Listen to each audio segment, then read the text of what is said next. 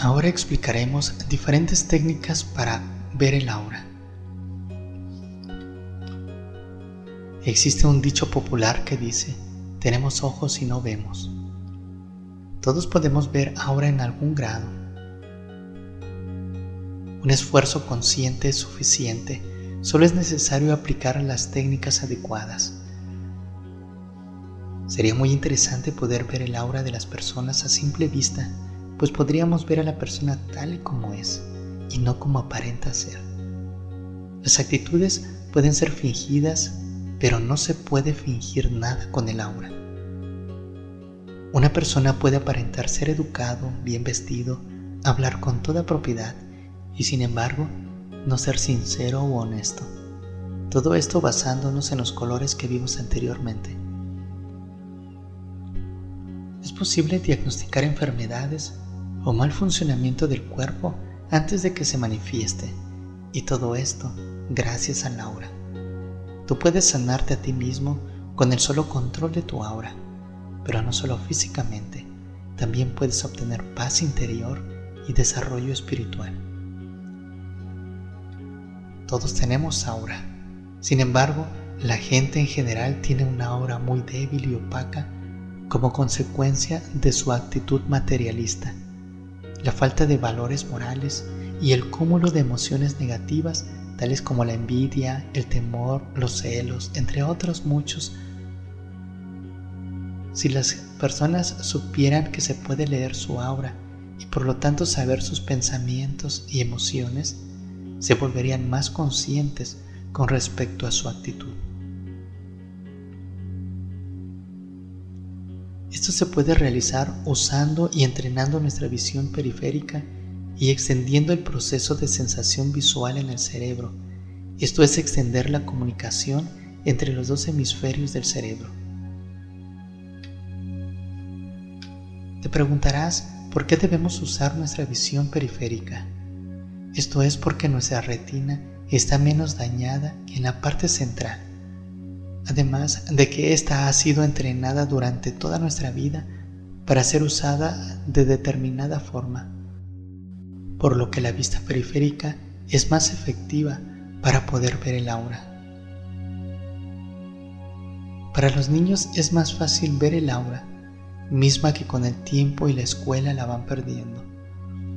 Si queremos ver el aura, es necesario concentrarnos en un punto de 30 a 60 segundos al concentrarnos en un punto, aumentamos nuestra sensibilidad porque promediamos la luz entrante acumulando su efecto.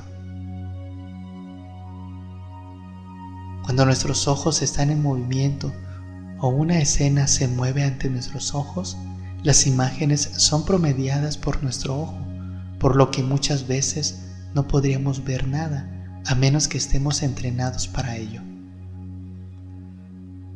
Ver el aura siempre es interesante, pero requiere de condiciones apropiadas para lograrlo. Debido a que si la persona se coloca frente a un lugar con mucho color, puede ser engañoso el resultado y estar viendo el color de lo que tiene atrás. Por eso es necesario que la persona se pare frente a algo que sea blanco, muy iluminado y sin sombras. Las luces suaves son mejores para leer el aura. Podemos empezar con un ejercicio simple, como sentarnos en un lugar tranquilo o acostados en el suelo. Nos relajamos y miramos hacia el cielo de espaldas al sol. Así juntamos los dedos índices de cada mano y los separamos un milímetro.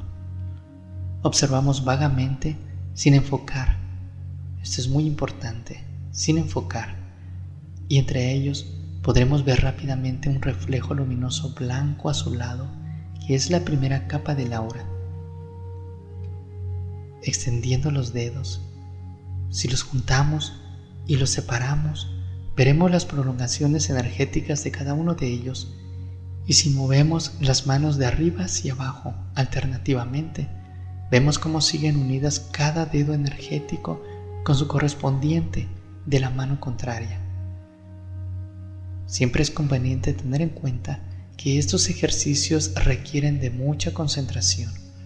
Una meditación previa siempre ayudará a concentrarte mejor y obviamente a más práctica, mayor concentración y por lo tanto mayor la sensitividad para ver el aura o campo energético. Puede ser que en las primeras ocasiones no veas nada, pero con la práctica esto mejorará y te darás cuenta de que no era tan difícil como lo creías. También es posible ver el aura de objetos tales como rocas, plantas, etc., lo que es buena práctica para el principiante.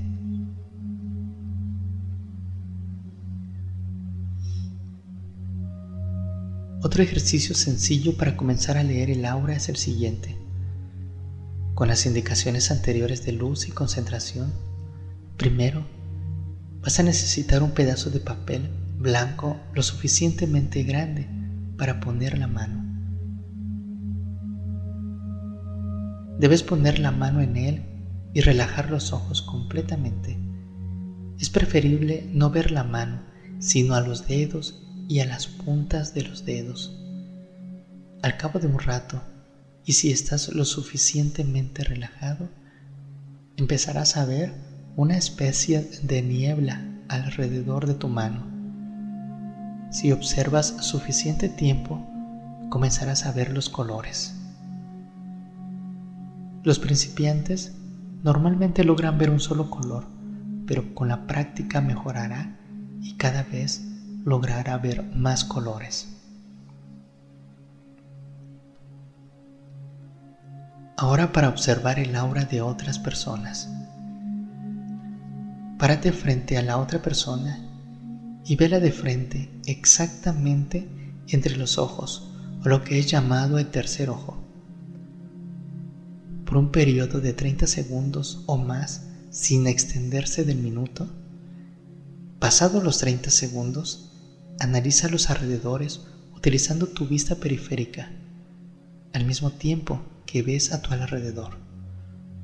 En este punto, lo más importante es que no debes de perder la concentración y resistir la tentación de ver alrededor de ti.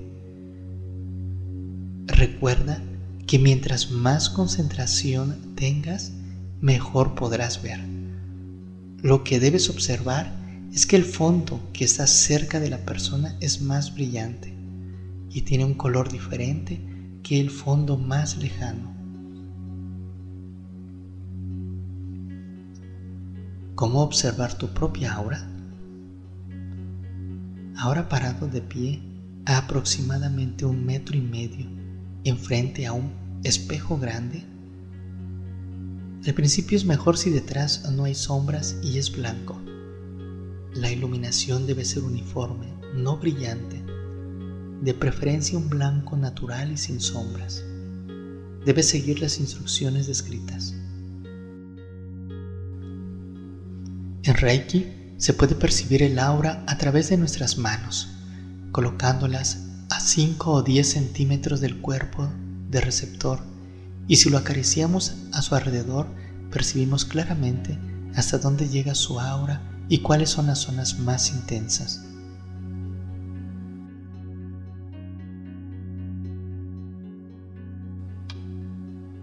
Para aumentar la vibración del aura. Al ampliar el aura, también ampliamos la bioenergía. Lo que necesitamos, en primer lugar, es meditar y purificar los pensamientos. Esto es cambiar los pensamientos negativos por positivos también es conveniente la armonización de nuestro ser interno. Aquí es donde entra la práctica de Reiki. Como punto final, puedo decir que los colores dominantes del aura reflejan los pensamientos, los deseos y los sentimientos. Estos aparecen usualmente más lejos de la cabeza y en forma de nubes o llamas. Por ejemplo, llamas que cambian de forma rápidamente indican que la persona es de pensamiento rápido. Una llama de color naranja nos muestra que las personas tienen poder y habilidad para controlar a las personas.